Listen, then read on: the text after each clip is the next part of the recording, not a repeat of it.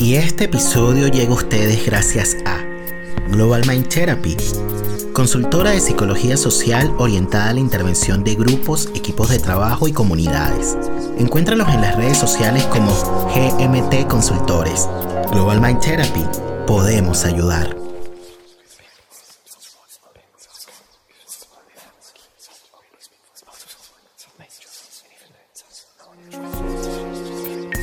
La palabra para traer recuerdos y volver donde fuimos felices. La palabra para nombrar el sufrimiento y no enfermarnos. La palabra para encontrar socorro en momentos de angustia. La palabra para compartir las emociones y saber que no estamos solos. La palabra para denunciar el abuso y transformar amargas realidades. La palabra para reconocer el error y hacernos cargo de lo que decimos la palabra para reconocernos como similares en las diferencias, la palabra para nombrar el amor y hacerlo efectivo en el vínculo. Damos la bienvenida a un nuevo episodio del podcast La Palabra y el Vínculo. Hoy nos encontramos con una invitada especial, nos encontramos con Albana Paganini, que es académica de la Escuela de Psicología de la Universidad Diego Portales y directora de la Clínica Psicológica de esta misma universidad. Ella es psicóloga por la Universidad de la República en Uruguay. Magíster en Psicología Clínica, mención Teoría y Clínica Psicoanalítica por la Universidad Diego Portales. Yo te doy la bienvenida al podcast La Palabra y el Vínculo. ¿Cómo estás, Albana? Bien, contenta de estar contigo, Nelson, en, esta mañana primaveral. Y, agradezco la invitación de poder conversar y pasar un, tomar un café acá y que podamos este, compartir este tema tan interesante sobre duelo, amor, en fin, feliz estar aquí. Muchísimas gracias, de verdad. Bueno, fuera de la grabación te daba las gracias por haber abierto una ventana de tu tiempo para participar en este experimento audiovisual que titulamos La palabra y el vínculo. Y bueno, te convoqué al programa justamente a propósito de lo que fue esta conversación muy interesante que se dio en Yoica acerca del duelo. Y bueno, para las personas que nos escuchan, Yoica es una plataforma audiovisual que me parece que se realiza desde México. Cada cierto tiempo van de alguna manera realizando conversatorios de interés en torno al temas de psicoanálisis, la filosofía, la política. Y hace poco, con Joseph y con Ricardo conversaron acerca del duelo. La convoqué porque me parece que el tema del duelo podemos de alguna manera conectar con la temática central del ciclo de episodios de este mes, ¿no? del mes de octubre, que tiene que ver con el tema de amor y deseo. Y fíjense que, bueno, el título principal de todo este ciclo de conversatorios, ¿no? Yo le coloqué otros corazones, otras vidas, justamente a propósito de que, bueno, nos tocó de alguna manera atravesar un tiempo que muchas personas han definido como catastrófico, ¿no? Esta catástrofe eh, sanitaria, ¿no? Que, que, significó pues la pandemia y que nos vino de alguna manera a interrumpir muchísimas cuestiones. Pero por otro lado vino a extremar algo que ya venía dándose. Eso que se vino a extremar está relacionado, por ejemplo, con las separaciones, con las ausencias, pero también con las pérdidas, ¿no? Y las pérdidas que la podemos pensar de distintas maneras, pueden ser pérdidas concretas, reales, ¿no? a propósito de las muertes que hubo en todo este tiempo, pero también se han ido dando otro tipo de pérdidas, ¿no? relacionadas con cuestiones quizás más simbólicas, eh, Fíjate que, por ejemplo, eh, hay algo que nos une a nosotros, que es el tema migratorio, ¿no? Además de nuestro interés por la psicología y por el psicoanálisis, somos también migrantes, ¿no? Y bueno, yo cada cierto tiempo intento ir a Venezuela, no voy con la frecuencia que quisiera, por, por, razones de trabajo y también por razones económicas, pero es distinto cuando decimos no puedo ir porque una serie de circunstancias personales no te lo permiten, ¿no? A decir no puedo ir porque hay algo externo que te lo, que te lo impide, ¿no? Como que te obliga a no hacerlo, ¿no? Y entonces como que se vive distinto, ¿no? Se vive distinto. Absolutamente. Yo, estoy yo muero por, por ir a Uruguay. Hace ya, mi último viaje fue hace ya antes de la pandemia, fue justamente eh, en febrero antes que se decretara la, primera cuarentena, ¿eh? Cuando ya se decía que en Wuhan apareció un, bicho raro y me parecía tan lejano y llego a Chile y bueno, pasó lo que pasó que era impensable, ¿verdad? Este, y efectivamente eh, se hace difícil no, poder volver ¿eh? y uno empieza a, a, a tener saudade. Los brasileños usan una palabra que a mí me gusta mucho, que es la saudade. ¿Eh? que no sé si se podría traducir por melancolía, pero es una sensación ¿eh? de extrañar olores, eh, lugares, los aspectos, porque en definitiva la tierra de uno es lo infantil, no la historia. Así que yo efectivamente comparto contigo esa sensación y esas ganas de volver, ¿no? Espero que muy pronto ya podamos retornar. Al menos yo ya estoy soñando que en febrero me quiero ir a mi país. Mira. Hace muchos años que ya no puedo volver. A propósito de eso, Albana, y antes de entrar en materia, y me parece que son cuestiones que están relacionadas, ¿no? Un poco cómo se dio esta decisión de venirte a Chile, eh, desde hace cuánto estás acá, y por otro lado, cómo se dio este interés, ¿no? Por el psicoanálisis. Uh, qué pregunta. A ver, este, yo llegué a Chile hace muchos años, en el año 94, Nelson eh, las decisiones fueron más bien familiares. Eh, yo me, me, casé en ese momento con un, con un chileno.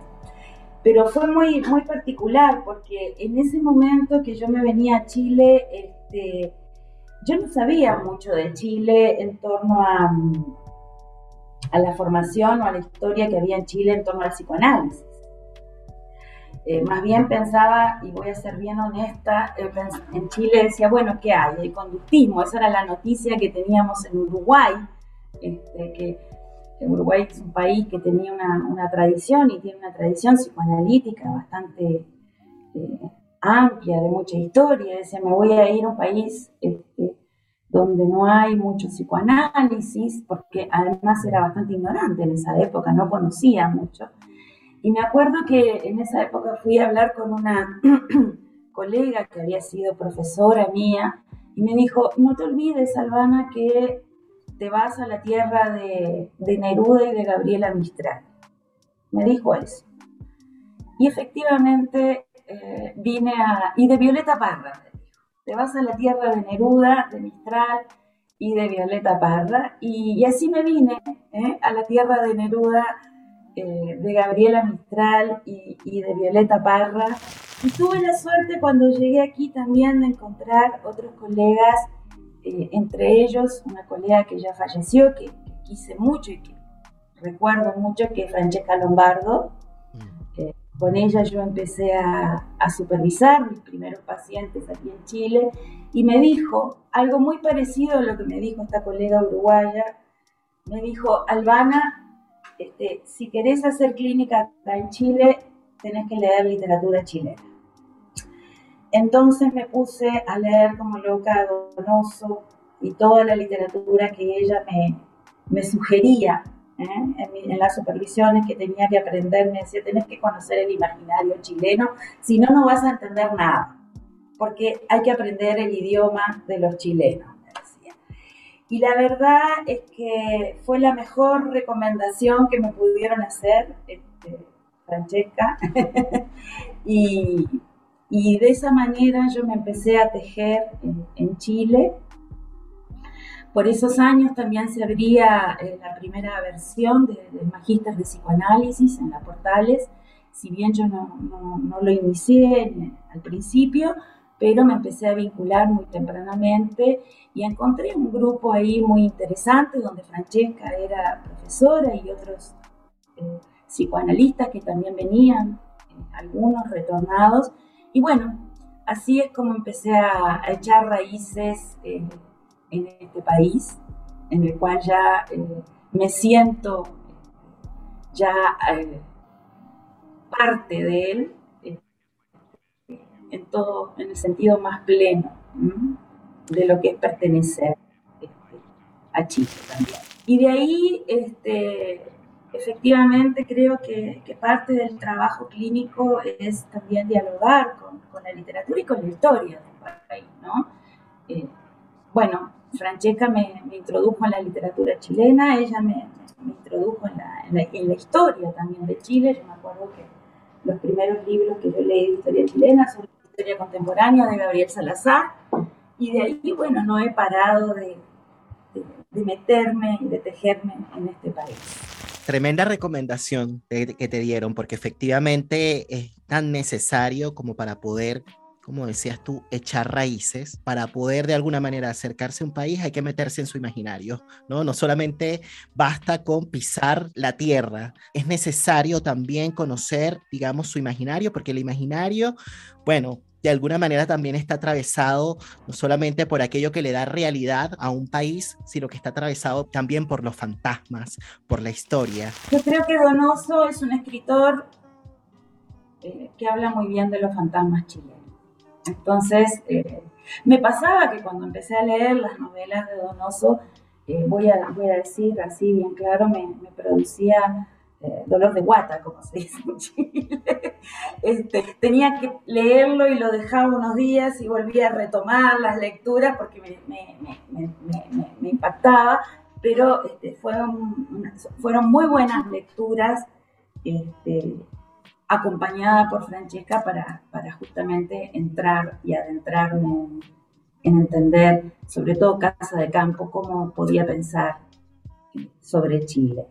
Y fíjate que fue tan importante esa enseñanza que yo ahora en el, en el trabajo con, con niños, en, torno a la clínica con niños, eh, el otro día conversaba con una colega este, a propósito de, nosotros tenemos un programa de formación clínico acá para niños y decía tenemos que introducir un seminario sobre eh, cuentos infantiles eh, me gustan mucho los cuentos eh, de Isol, que es una, escritora argentina que escribe para niños, porque eh, hay que transmitir la lengua y el idioma de los niños. Los niños son políglotas, hablan y se expresan de distintas maneras.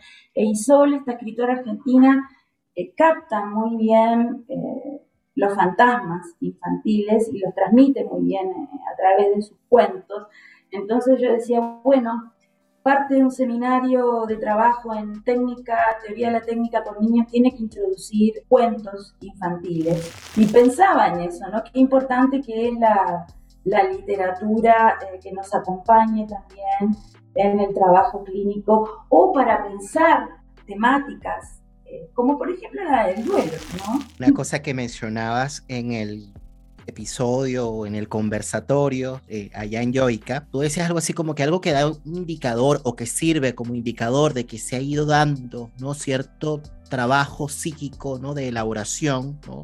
Que se ha ido dando cierto trabajo de duelo, es precisamente la posibilidad de dar testimonio, de hacer relatos, ¿no? De crear como una narrativa. Y cuando hablas de cuento, me hace pensar un poquito en eso. Y fíjate que, bueno, ahorita te hacía la pregunta de cómo fue que llegaste a Chile y está muy conectado con lo que vamos a conversar, porque cuando tú dices eché raíces, tiene que ver no solamente con el hecho de que te sientes parte, ¿no? Que por supuesto aludes a eso, o que aunque nos sentimos parte, porque yo también he echado raíces acá, nos sentimos parte, ¿no? Nos duele también esta tierra, ¿no? Y nos duele, mucho. Ojo, echar raíces no quiere decir que no duela. Efectivamente. Duele. Efectivamente. Y, y lo digo porque, por un lado, nos sentimos parte, pero por otro lado, de alguna manera me ido haciendo cierto proceso elaborativo en paralelo que se va dando a veces de forma silenciosa y a veces no, cuando extrañamos lo que dejamos atrás y eso por supuesto nos confronta con las pérdidas.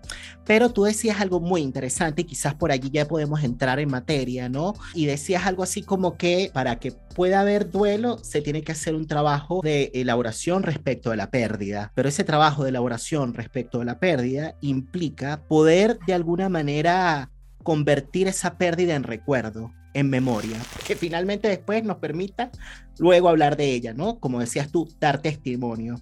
Si no hay un trabajo de elaboración de esa pérdida, lo que queda es una ausencia, un vacío, algo que de alguna manera termina justamente después retumbando y que quizás no nos permite seguir escribiendo una historia, ¿no? En el camino, no nos permitiría, por ejemplo, haber echado raíces, o sea, como para poder echar raíces, bueno, algo de nosotros también queda atrás, algo de nuestra, en, mi caso de la venezolanidad y algo en tu caso de Uruguay, a pesar de que permanece. Es un cambiar permaneciendo, como decía Roberto Aceituno, a propósito de la Diego Portales, que en algún tiempo también trabajó por allá. Podríamos conversar acerca de lo que es el duelo y esta diferencia que estableces, ¿no? Entre lo que significa elaborar una pérdida que luego se convierte en recuerdo, y lo que pasa justamente cuando esa pérdida no se elabora, que lo que queda es una ausencia, un vacío. Yo te comentaba que a propósito de eso, Freud habla del duelo como un trabajo psíquico, y ahí hay que hacer este, una, una distinción, bueno, en, en, en, este texto tan, tan bonito, tan poético, que me parece a mí como duelo y melancolía, que además es un texto que, se publica en 1917, se escribe entre 1915 y 1917, Primera Guerra Mundial. Me parece que también hay que pensar eh, en el momento en que, es escrito, ¿no? Eh, históricamente. Y habla justamente eh, de un trabajo psíquico que ahora nos vamos a, podemos detenernos en eso, ¿no?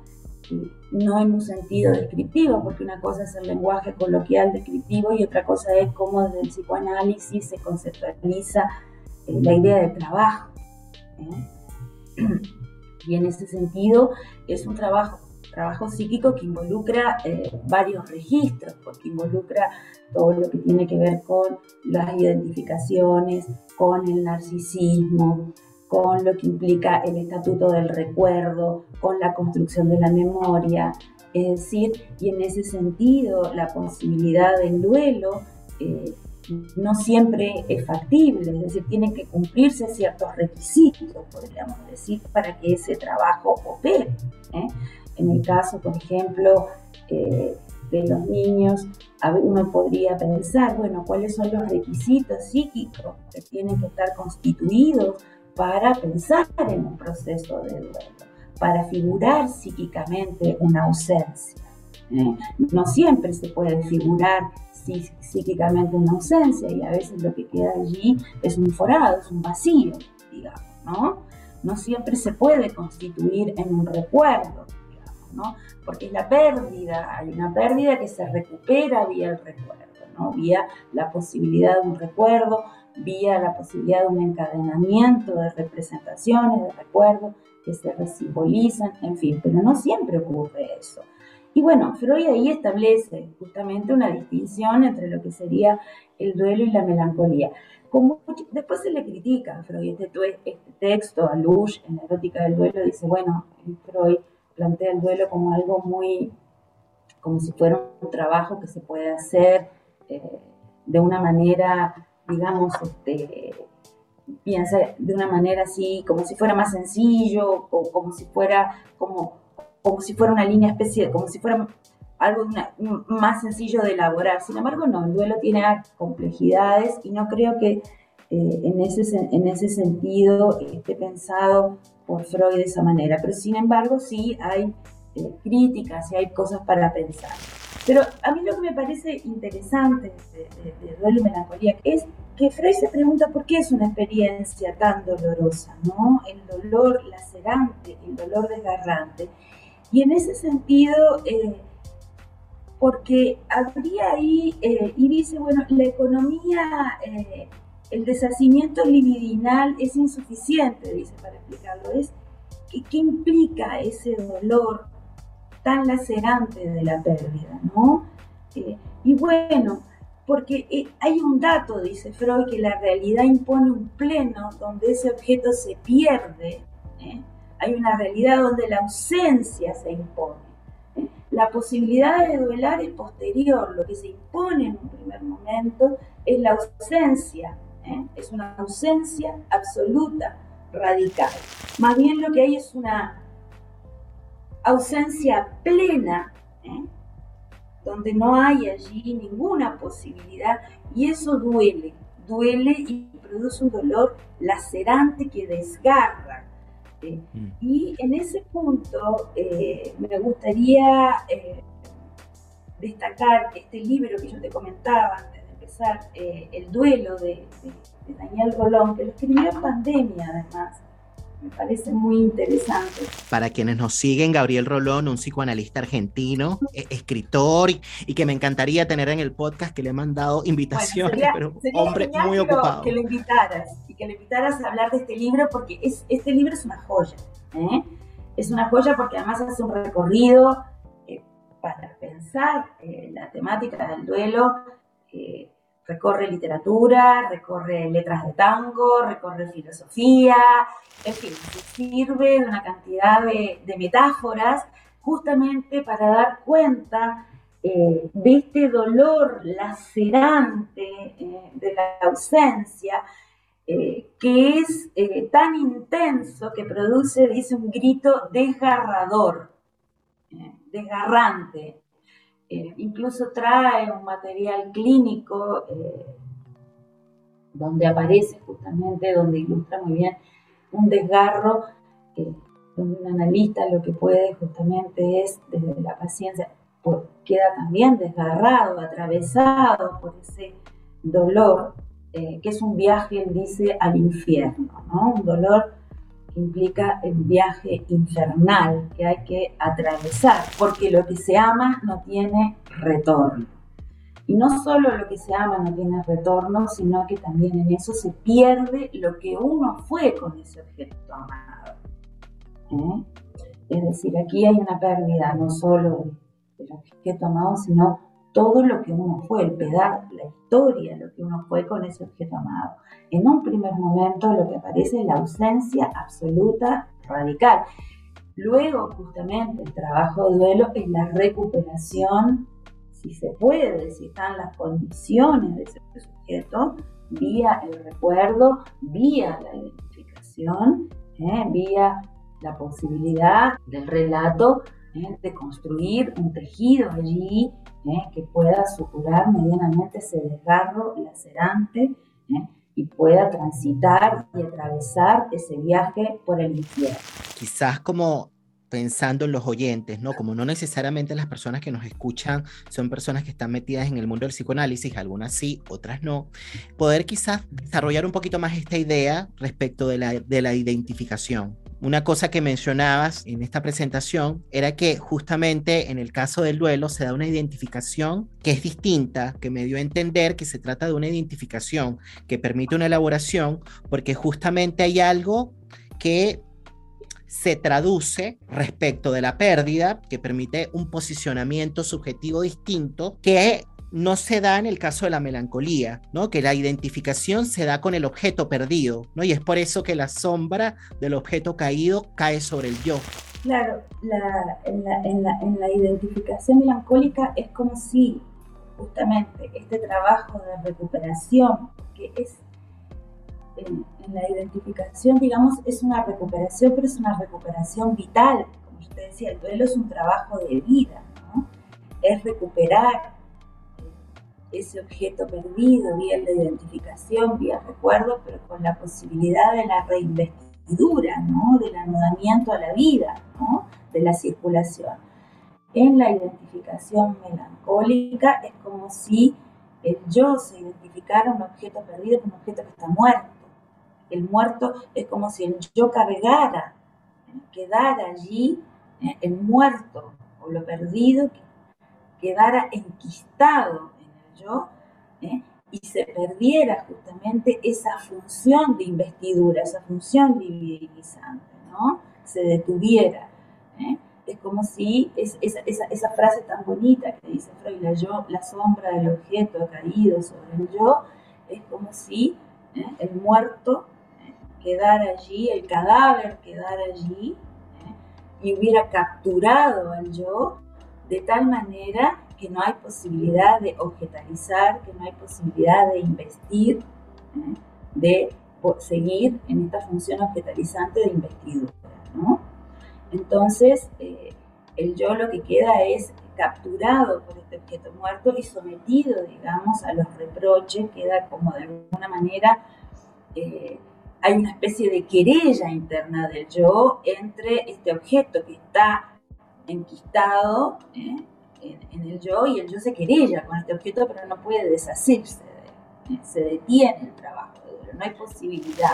En ese sentido, tú decías que el duelo es un llamado a la vida, precisamente por eso. Y esto es lo que podemos vincular con el tema del deseo, a propósito de la temática central de los episodios de este mes, ¿no? De octubre, porque por un lado está el tema del amor, ¿no? Eh, que Freud dice, nadie renuncia a lo que ama con facilidad y es por eso que el duelo duele tanto, ¿no? Eh, pero por otro lado está el tema del deseo digamos que propone de alguna manera en este ejercicio de reinvestidura, anclarnos a la vida, ¿no? Y cuando yo digo anclarnos a la vida, tiene que ver justamente un poco con esto que tú decías, este llamado a, a dar un paso hacia adelante, pero que no se da desde la voluntad, no se da desde el yo, ¿no? Depende de muchas cosas y podríamos hablar de las condiciones, ¿no? Porque efectivamente se tiende a veces cuando se habla de manera popular, ¿no? Acerca del tema del duelo, a centrar la cosa, digamos, en la voluntad, como que si depende de un decreto, ¿no? Como que, bueno, no has aceptado la pérdida, porque la gente ya, a propósito del imaginario social, ¿no? Ya eso está instalado en el imaginario. No, bueno, se murió fulanito, perdió el trabajo o dejó de hacer tal cosa, bueno, tiene que aceptarlo, tiene que duelarlo, ¿no? Porque ya la gente como, como que si fuese una cosa mecánica, ¿no? Y parece que hay otro procesamiento que es necesario. Cuando hablamos de trabajo psíquico, hablamos de procesamiento y cuando hablamos de procesamiento hablamos de elaboración y hay algo que pasa digamos, fuera del yo, ¿no? Si pudiésemos hablar de lo que pasa fuera del yo y de las condiciones que permiten ese trabajo. Es lo que yo te decía, ¿viste? Cuáles son las condiciones psíquicas que permiten el trabajo del duelo, qué es lo que tiene que estar constituido desde el punto de vista del aparato psíquico para que pueda operar el duelo. ¿eh? Uno podría decir, bueno, eh, si yo pienso, por ejemplo, en la constitución psíquica o en la constitución del aparato psíquico para que pueda operar el duelo, ¿eh?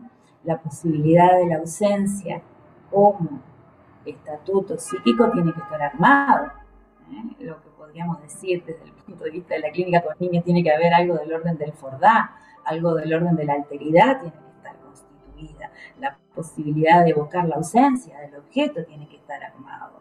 Si no, no hay posibilidad de construir un duelo. ¿eh? Tiene que haber un yo constituido también. Vamos a pensar cuáles son los prerequisitos desde el punto de vista incluso freudiano, más clásico, de un aparato psíquico que pueda dominar, bueno, tiene que haber un yo constituido. Tiene que haber la posibilidad de representarse la ausencia. ¿eh? Tiene que existir procesos de separación, tiene que haber la constitución, tiene que haber representación de la integridad, es decir, tiene que haber ciertos prerequisitos que permitan resignificar y simbolizar una ausencia.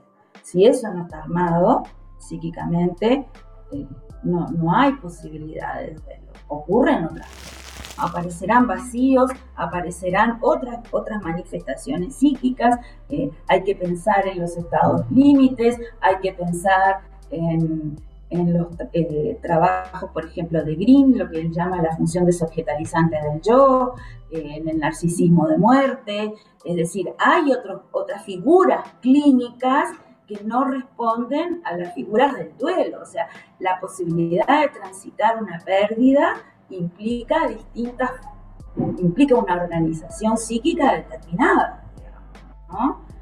Y eso es lo que uno trabaja en la clínica. Uno tiene que ver si el paciente tiene esas condiciones, si eso está armado, si esto está constituido. ¿eh? Qué elementos de, si, si, si, si hay una figura, si, hay posibilidades de figurabilidad psíquica también, vamos a cosas así, es decir, si tú trabajas en la clínica, eso lo tenés que poder diferenciar, ¿no? Eh, no, por, no por, no toda pérdida implica un trabajo de duelo de por sí, el duelo es un trabajo psíquico que tiene requisitos. Y, y el trabajo ese, bueno, eso implica el diagnóstico diferencial, frente a qué tipo de estructura, frente a qué tipo de funcionamiento psíquico estamos, para ver si esa persona que ha tenido una pérdida puede efectivamente eh, hacer un trabajo de duelo o tenemos que pensar qué tipo de intervención clínica o cómo vamos a acompañar a ese paciente. Yo ahorita nos preguntaban, bueno, ¿qué pasa con los pacientes psicóticos? Bueno, si tú lees duelo y melancolía, el duelo como está pensado, está pensado más bien para una estructura más neurótica.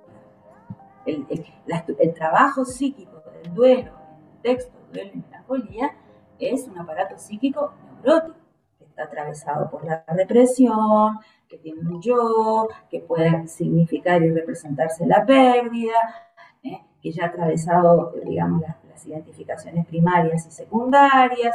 Estoy hablándote desde un sentido más psicoanalítico clásico, ¿ya? Este, justamente cuando eso no ocurre, pasa la melancolía. Ocurre porque la estructura psíquica tiene otra manera de funcionamiento y el sujeto se melancoliza, que tiene, que es otra, otra forma de funcionamiento distinta.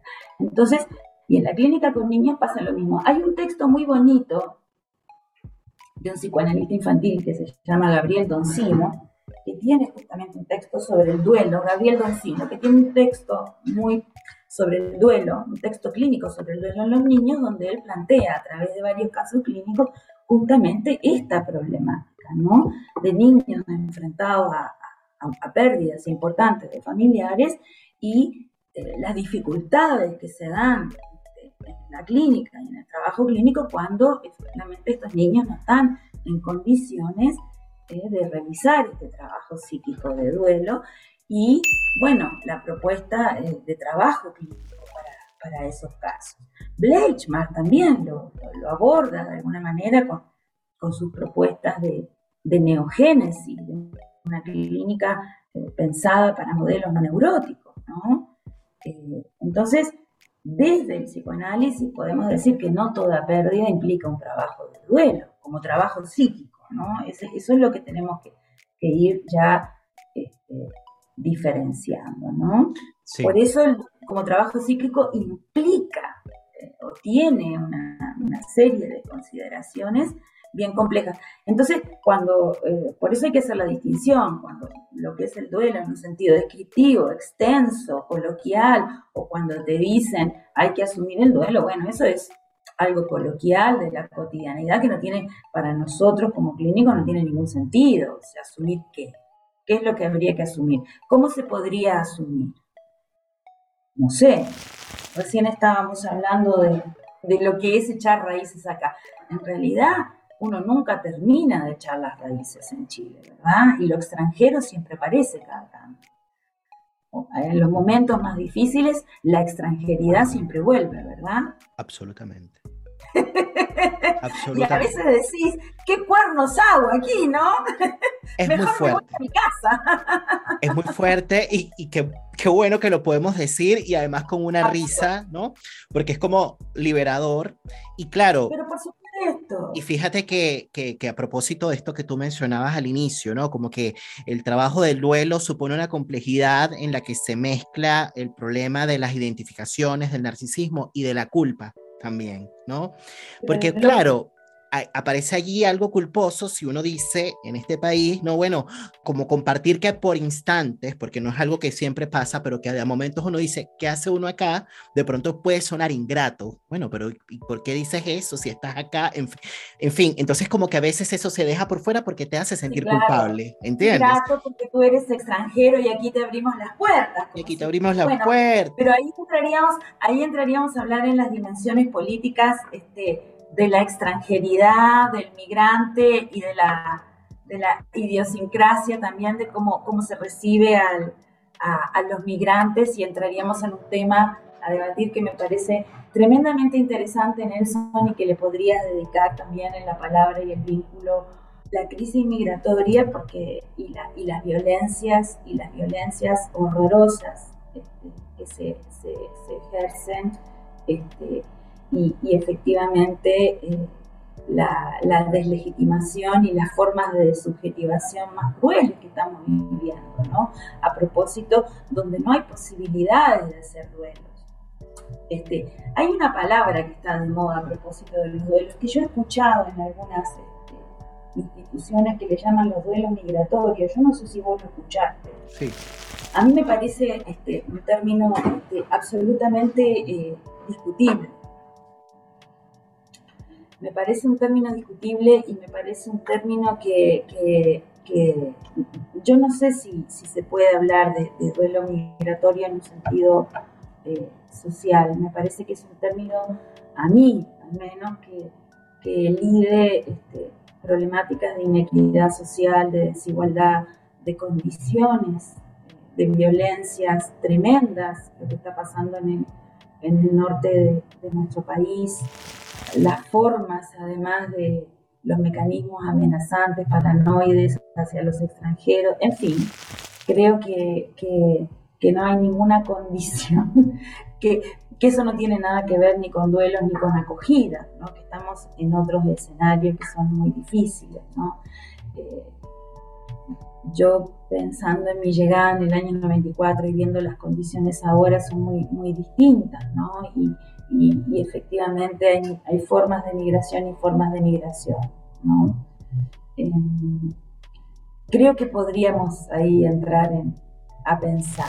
En realidad yo te podría decir a propósito de toda esta cuestión que hemos ido desarrollando ¿no? en esta conversación ¿no? y que quizás esto que traes, que es un tema sensible porque estamos implicados, nos permite quizás aterrizar un poco esto que presentaste, ¿no?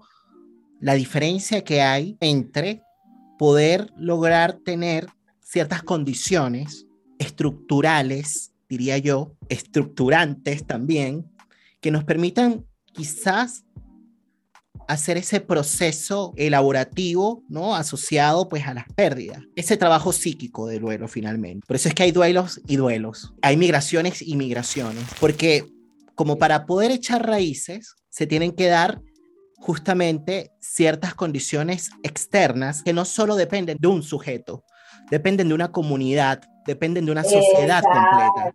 Y de una sociedad que acoja y de una comunidad, efectivamente. Y claro, estaba pensando que cuando las condiciones no están dadas, ¿qué es lo que queda? Lo que queda es un vacío. Pero como la vida... No hay posibilidad de hacer nada. No hay posibilidad de hacer nada a nivel psíquico, Albana, pero como la vida es tan complicada, y esta es la parte que me parece que es muy fuerte, porque muchas personas que se han visto de alguna manera afectadas fuertemente por estas violencias, políticas, ¿no? A propósito de lo que estás mencionando, relacionados con las migraciones y, con todo lo que está pasando en el norte, bueno, han tenido igual que hacer algo para sobrevivir y trabajan y hacen algo, igual están haciendo algo. pero sí, pero hay algo que yo te quería señalar, ¿no? Este, que dice Silvia Bleichman, que a mí me, me gusta mucho, ella tiene un, lo, lo, menciona en varios textos, pero sobre todo en un seminario que se llama la constitución del sujeto ético, que es un seminario eh, maravilloso, eh, donde se pregunta sobre la ética y cómo se constituye, cómo se inscribe la ética en, el aparato psíquico y, las condiciones actuales. Y señala algo que, se venía desarrollando en los países en Latinoamérica, pero que, lo tenemos que pensar los clínicos y que ahora se ve como que en la actualidad las formas de, preservación de la vida atentan contra los ideales narcisistas de autoconservación del yo. ¿A qué me refiero? Que los sujetos en la actualidad para subsistir y para preservar la vida en términos generales tienen que hacer cosas muchas veces que van en detrimento de la constitución básica de los ideales narcisistas que sustentan al yo. Ideales fundamentales que le dan cuerpo y sostén al yo. Hace años en mi país, en Uruguay, que es un país de, migración, los uruguayos, hace muchos años atrás que empezamos a migrar al extranjero, ¿eh? por falta de de oportunidades laborales, como en muchos países latinoamericanos. Eh, yo me acuerdo que cuando yo me vine a Chile, había un cartel en el aeropuerto que decía, en la sala de embarque, el último que apague la luz. Un cartel que decía, el que se va, el que se va, el último que se vaya que apague la luz. Eh, ese cartel estaba en la sala de embarque del aeropuerto porque eran miles y miles de jóvenes migrantes. ¿Por qué? porque era muy frecuente encontrarte, tomar un taxi y encontrarte que la persona que manejaba el taxi era un médico, era un antropólogo, era un historiador, que estaba desempleado y que tenía que hacer otro tipo de trabajos.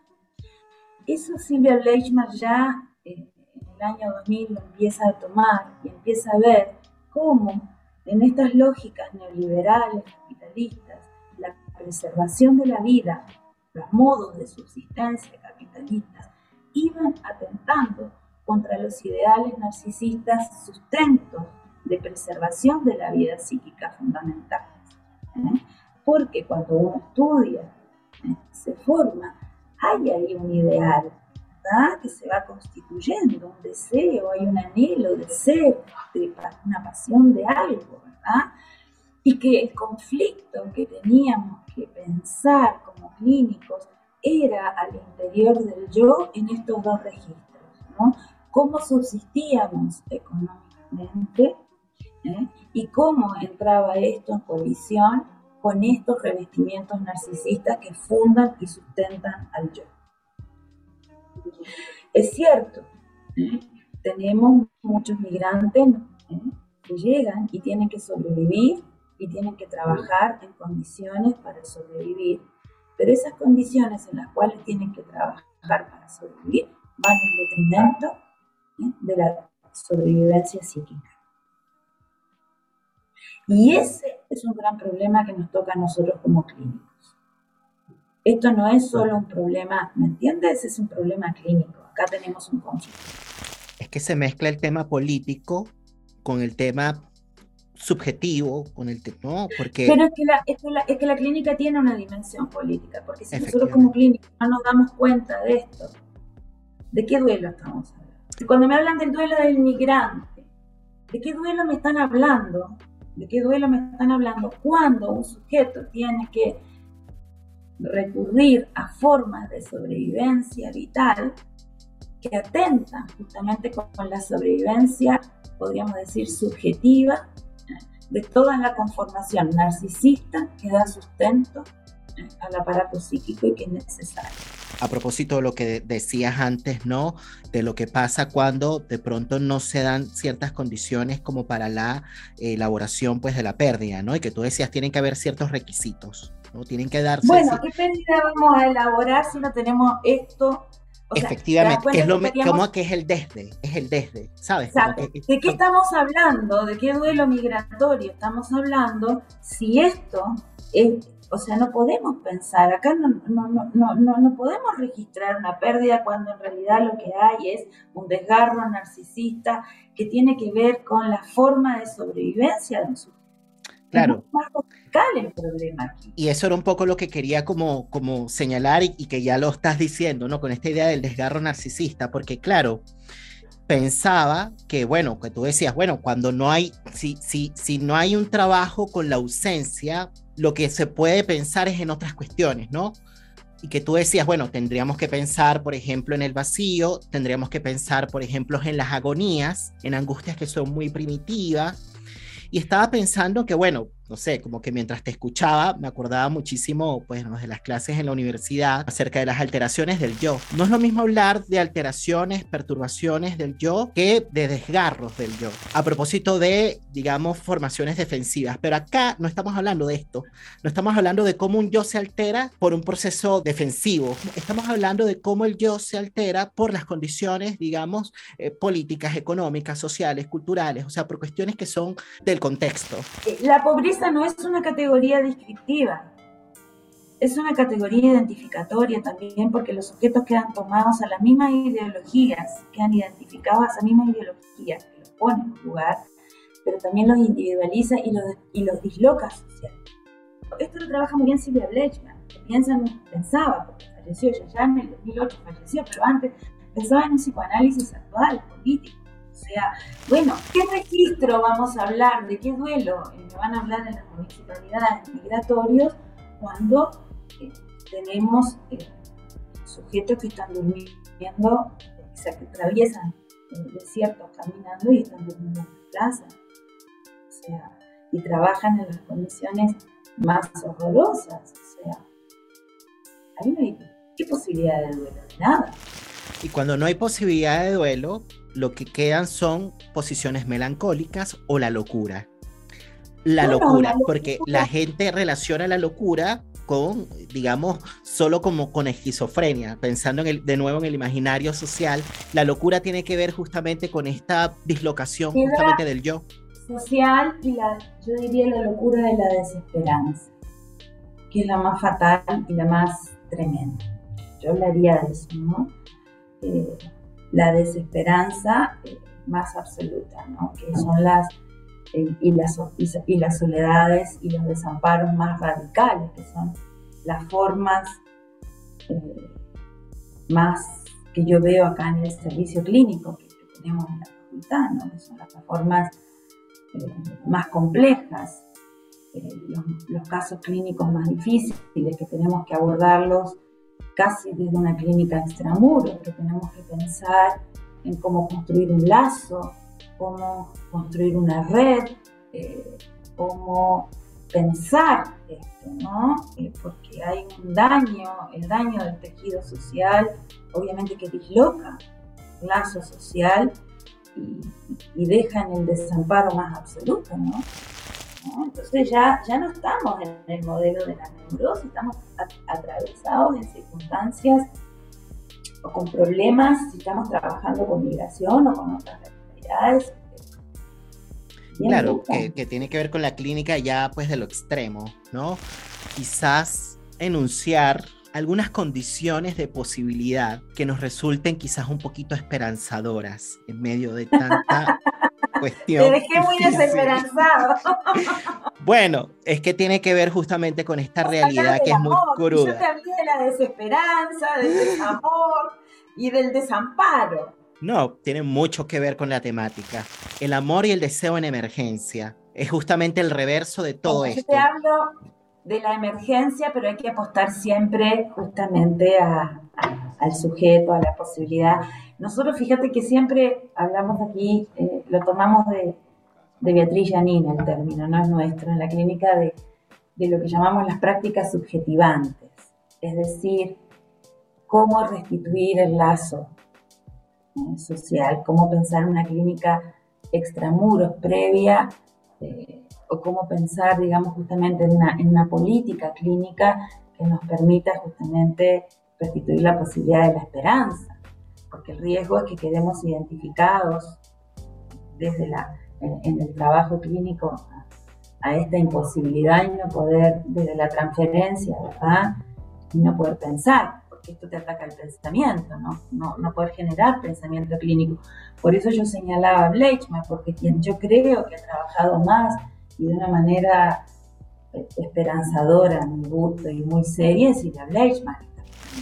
Recomiendo para los auditores, sí, que lean los seminarios de Silvia Bleichmann, eh, la constitución del sujeto ético, eh, violencia, culpa y, y reparación, es decir, los seminarios de base, clínica psicoanalítica y neogénesis, los debates en psicoanálisis, que es el último seminario que acaban de publicar de ella, póstumo, en fin, porque eh, Dolor País y después, este, porque ella sí tenía una, apuesta clínica eh, bien interesante, pero muy real para Latinoamérica, con una experiencia y con una apuesta política además, ¿no? yo creo que los que ejercemos clínica aquí tenemos que tener una apuesta política también, de entender esto, ¿no? De qué estamos hablando. No podemos hablar en abstracto del deseo, del amor, de los modelos, si, no vemos eh, quiénes son los sujetos que comparecen. Y por eso me encantaba Francisca Lombardo, que me dice, bueno, hermana, si querés hacer clínica en Chile, lee a Donoso, qué sé yo, tenés que saber de lo que pasa y es cierto, porque Chile no es lo mismo que Uruguay, no es lo mismo que Venezuela, no es lo mismo que Argentina. Tenemos realidades distintas, formas de pensar distintas, y a mí me, pareció apasionante eso. Y me parece apasionante ver la diferencia. Absolutamente, diste con la mujer con la que tenías que dar porque te, orientó, ¿no? Eh, sí, y la primera que me dijo que venía a la tierra de Neruda, me dijo, no, Alba, yo te escucha, voy a estudiar en Chile en puro conductismo, porque había leído unos papers. Entonces decía, no, hay sí. Dijo, no, vas a la tierra de Neruda, vas a la tierra de Mistral, de Violeta Parra, como diciéndome, no jodas, Albana, no te quejes tanto, pues yo estaba muy, a, propósito de duelo y melancolía, estaba muy melancolizada porque me venía a Chile, en fin, no juegas tanto, vas a encontrar, y bueno, tenía razón. Después a los años la volví a ver y le dije, mira, tenés razón. Mira, es que dicen, razón, fulana tenía razón. A propósito de este refrán popular, ¿no? El que busca encuentra, ¿no? Y, mira que había bastante que encontrar en este país porque a mí me pasó algo parecido. Agradecer, voy a decir así, este, yo sé que uno estas cosas mucho no las dice, pero yo también agradezco a mi, a mi no voy a dar el nombre, pero también. A tu analista. Solo fue mi supervisora, pero mi analista chilena que también apostó y creyó en, en quien venía, que ella también vivió en el extranjero y entendía algo de, lo que pasaba. Quiero agradecer, no, agradecerlo así públicamente porque ser pensado y querido por, por alguien que lo, lo traiga uno a la vida es un trabajo fundamental. Absolutamente. Absolutamente, y qué bonito cerrar de esta manera, Albana, porque me parece que aterriza muchísimo esta idea, digamos, de del reverso, ¿no? Hacia donde te quería llevar, ¿no? Con las preguntas, ¿no? De pensar en las condiciones de posibilidad, ¿no? Porque claramente, eh, digamos, quizás de nuevo trayendo un poquito lo que fue esa conversación de Yoica, tú hablabas muchísimo de los anclajes subjetivos, ¿no? Así como hablabas de, el, de pensar el síntoma o de pensar en la dimensión política del síntoma, ¿no? que, que el síntoma también puede ser un acto de resistencia. Y lo digo sobre todo, digamos, en nuestro mundillo en el que nos movemos, ¿no? Nuestro círculo sí, ¿no? En el que nos movemos, que tendemos a psicopatologizar mucho las cosas, ¿no? Hay, hay algunos comportamientos, algunas respuestas que a veces son leídas como excesos, ¿no? O como, o como que, ay, ¿qué le pasó? Bueno, ¿qué le pasó? Está resistiendo. No es que está enfermo, no es que está loco, ¿no? Es un grito, es un grito por la vida, quizás, lo que pasó con ese sujeto, ¿no? Es un llamado a la vida, ¿no? Y que tiene mucho que ver justamente con algo del eros, con algo del deseo, con una apuesta al amor, también diría. Un grito a la vida, podría decir, o un llamado de emergencia también. Entonces, como para que no caigamos en estas cuestiones reduccionistas, que lo que hacen es justamente terminar de cercenar un poquito ese yo que está tratando de mantenerse más o menos como vivo, ¿no? Así ese paréntesis, porque me parece muy importante eso que mencionabas de la dimensión, de rescatar la dimensión política del síntoma, sobre todo en estos tiempos, ¿no? De arrasamiento. Eso por un lado, y por otro lado, lo de los anclajes subjetivos, Albana, me parece interesantísimo. Em, esto de, primero, tú, tú estás haciendo un ejercicio a propósito de la memoria, estás trayendo personas que han sido claves, ¿no? Que sirvieron de continente para luego poder alojar ciertos contenidos, si se quiere, como para poder a partir de allí lograr hacer ciertas inscripciones que nos permitan justamente hacer historia, hacer vida, pensar en los continentes psíquicos que finalmente son personas que nos sirven de anclaje subjetivo, honrar la memoria, ¿no? Porque se nos olvida, estamos viviendo un tiempo de, tan acelerado que se nos olvidan las personas que son importantes. ¿Sabes qué, Nelson? También el agradecimiento, el reconocimiento del otro. Eh, yo creo que también es importante en estos tiempos. Yo eh, tengo que agradecer, y lo quiero hacer públicamente, el haberme encontrado con personas que en algún momento me dieron justamente un anclaje y me permitieron y apostaron y, bueno, en momentos que para uno cuando llega está muy solo, ¿verdad? Eh, eso es muy importante poder reconocer. Sabes que hay un capítulo que, que grabé con Ana María Fernández que se llama Linajes históricos que enamoran. Qué lindo. Hace, bueno, está en el ciclo de episodios del mes de agosto y hablábamos justamente acerca de esto, de honrar, digamos, a esas personas que nos han alojado, ¿no? que nos dieron un lugar, eh, que sirvieron de continente y que de alguna manera pues también nos anclaron subjetivamente. ¿no? Yo creo que esto es muy importante en una época en la que de alguna manera el tema, digamos, de, de rendir memoria o de, o de darle un valor pues a la tradición digamos, es algo que ha quedado como que de lado, porque finalmente lo que hay como es una especie de sobreadaptación como que a los cambios y la sobreadaptación a los cambios o el responder de manera compulsiva a las cosas que se nos presentan no nos permiten justamente quizás darle un espacio eh, al otro y quizás darle un espacio a ciertas cuestiones que tienen que de alguna manera ser elaboradas justamente, ¿no? Y lo que quedan son simplemente vacíos, ¿no? Y eso aparte es la parte que a mí me parece bien complicada porque, bueno, nos puede llevar a una locura, ¿no? A una locura individual, pero también colectiva, ¿no? Entonces me parece que esto es muy importante y, bueno, me insiste recordar muchísimo ese episodio, linajes históricos que enamoran. Uno podría hacer un duelo cuando hay un linaje histórico que enamora, cuando hay linajes históricos que enamoran, porque se puede honrar en la memoria, en el recuerdo. Eh, tomando un poco este, este texto de, de Kundera que dice que el otro es inmortal mientras permanezca en nuestro recuerdo. Qué lindo, qué lindo. Que es un poco lo que hizo Disney, que, que saben hacer su negocio con la película Coco. que no sé si la viste. Bueno, que son, son unos, bueno, eso, por eso, por, eso es que son Disney, ¿no? Saben qué es lo que tienen que captar, ¿no? Como capturar para embelezar a la gente. Bueno, te agradezco muchísimo este tiempo, Albana, de verdad ha sido un agrado. No nos conocíamos, nos conocimos en esta conversación. Fue un gusto, no sé si querías decir algo antes de despedirnos. No, yo pasé un, ha sido un agrado muy grande, fue un momento muy, muy lindo, muy grato, eh, se hizo, pasó rapidísimo este, y bueno, eso, muy contenta de que me hayas invitado, Nelson, y, otra vez me invita yo feliz de venir. Me encanta, me encanta los uruguayos somos muy charlatanes, muy conversadores. y yo creo que los venezolanos también. sí, sí, sí, sí, Charladores me gusta más que charlatanes, porque charlatanes ah, me desliza otra cosa, pero sí, charladores. somos muy conversadores. Eso. Las tertulias.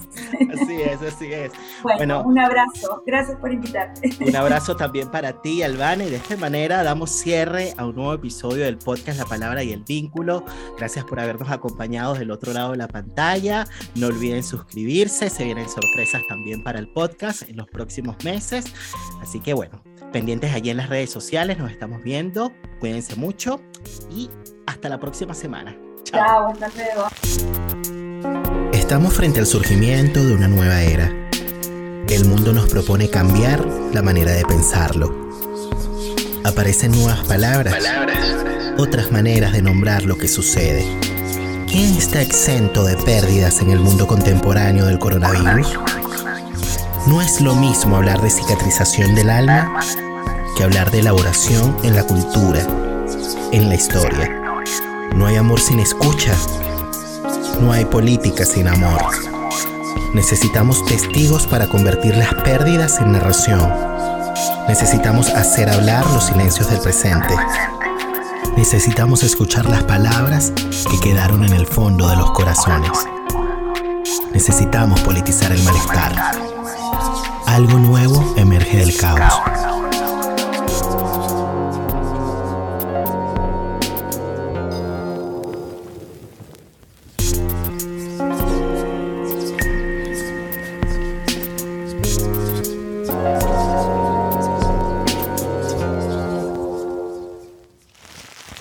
Quise darme unos minutos más para agradecerles a ustedes la compañía. Gracias por estar allí del otro lado de la pantalla.